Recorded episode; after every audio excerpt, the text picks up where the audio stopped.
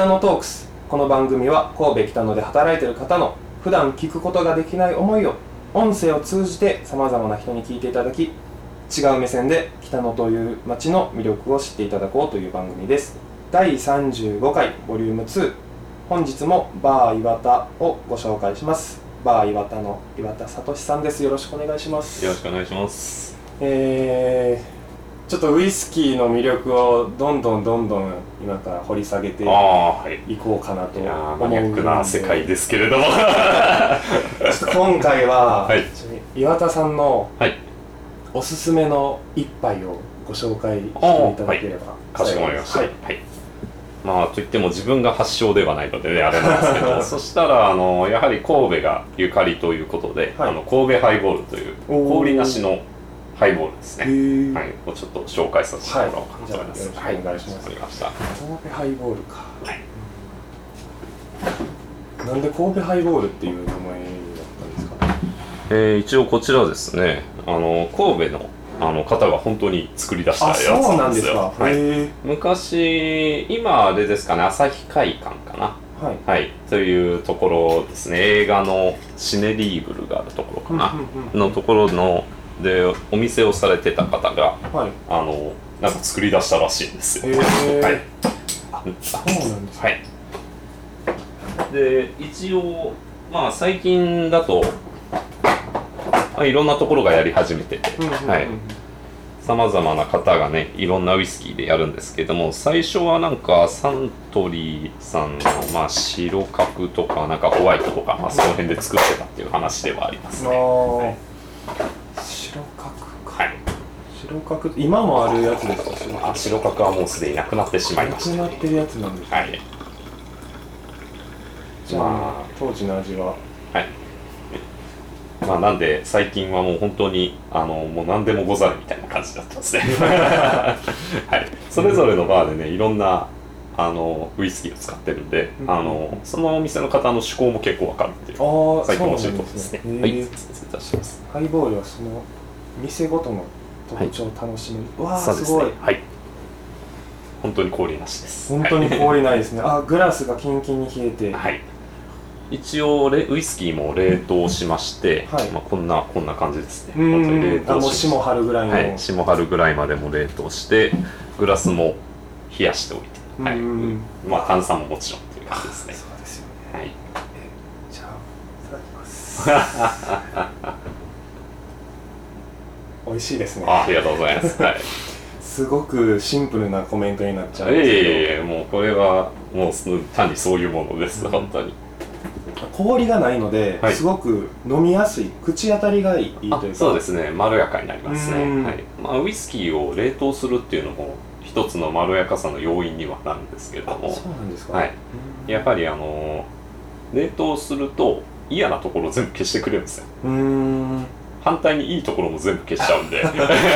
あのいいウイスキーでやってはいけないんです、ああなるほど、はい、諸なのではい、角とか、うん。まあすごい安い。1000円くらいですかね、うん。そのくらいのやつでやるとあの心置きなく、はい、うん飲めるかなというじゃあ家でもやろうと思えばあもう全然はい、挑戦できる、はい、お家の冷凍庫に入れていただいて、はい、ただですねこれ一つポイントがありまして、はい。注ぎ型で味が変わるんですよなるほど、はい、あの今作っていた感じでで見ていただけたらあれなんですけど通常だったらこのバースプーンでうん。あの最後にくるくるくるってはい。結構かき混ぜると思うんですけどいろんなものは。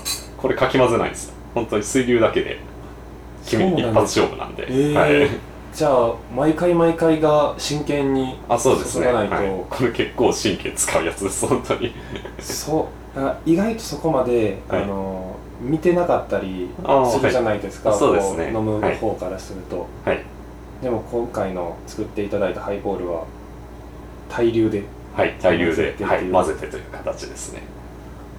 で注ぎ方もお店の方によってねあの、うん。全然違くて、はい。本当に。あの真っ逆さまにしてドボドボドボって入れるところまでは高さも結構下か上かとかはい。なんかそういうのでですね結構味変わるんですよ。本当にはい。十人十色なんですね、十人十色です。作り方は、はい。えー。それぞれ性格出ますね。はい。なんかハイボールだけ飲み歩いたりとかしたら楽しそうですね。あそうですね。そうういうのでも全然、うん。はい。それぞれ構成あって楽しめると思います。うんうんうん。いやめちゃめちゃ美味しいです。ありがとうございます。あの神戸ハイボールをはい。楽しみに来ていただければ幸いです。そうですね、はい、これ一お店で一番安いんで。気兼ねなく気兼ねなく飲んでもらえればと思います。はい。なるほどね。岩田さんはそのまあ唐突なんですけど、はい。こうバーをはい。この前の10月で8周年。はい。バーする前は何をされてたんですか？ああそれはす本当にその前でいいんですかね。する本当の前でいいんですかねそうです。あまあバーをしようと思ったきっかけとか最初はどういうことをしてたけどみたいなこともあると思なるほど。はい。結構ねあの なんかろくでもない話になるかもしれないですけど、はい。はい。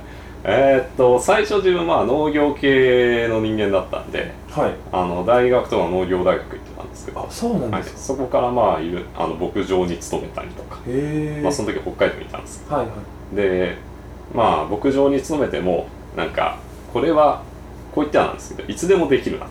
うん周りの新しくあのこっちの温度まあ内地っていうんですけどこの、はい。こっちの方から北海道に来て新しく始める人って結構多かったんですよ周りう見てたあそうなんですか大体40歳とか。うんうんうん。若くて30なんですよ、はい。で高齢だったら50歳からさ、ん。そういう方いたんですねあれ今やんなくてもよくねみたいな。あ気づいたんですね。気づいちゃった。んですじゃあちょっとどうしようかなと思って、うんまあ、自分の中のリスタートみたいな感じも込めてはい。自衛隊行ったんですよその後、はい、えすごいですね。農業関係から自衛隊に、はい。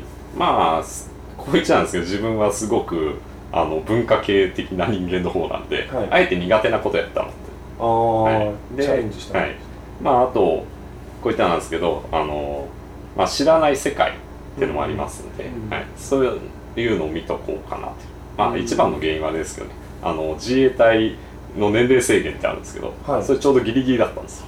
ここで入らんだら多分一生やらんだやれない。やれないですよね。やれない。何歳までがリミットやったんえーと確か25とか。確かあー27それぐらいですね。確か。までだったんで、はいまあ、ちょうどその時自分24とかそれぐらいだったんで、まあ、本当にギリですね、はい。んまあ、それで貯めたお金ですね。2年間でもうとっとと金貯めてやめようと思ってはい。たやめたんです。あはい。はい。うん。でやめたお金で今度は逆に何もしないでやろうと。まあその2年間めちゃめちゃ大変。まあそうですね。結構面白かったりもしたんですけどまあもう一回行くかって言われたら行かないですからね で戻ってきたわけですね、はい。2年間はい。か、まあ、そこで何もしない1年間が始まってるんですけど、うん。まあ、そこでいろいろ考えてまあ音楽も好きだったんで、まあジャズバーやりたいなみたいうんなところがあったんですね、でああじゃあジャズバーやるんだったらもうバー始めた方が早いなっていうところからスタートですね。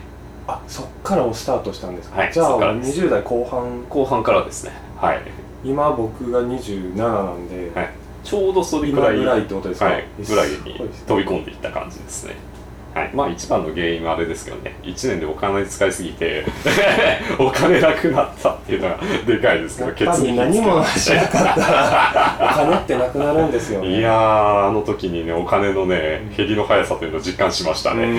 うん。本当に何もしなかったんです。よ本当に何もしなかった。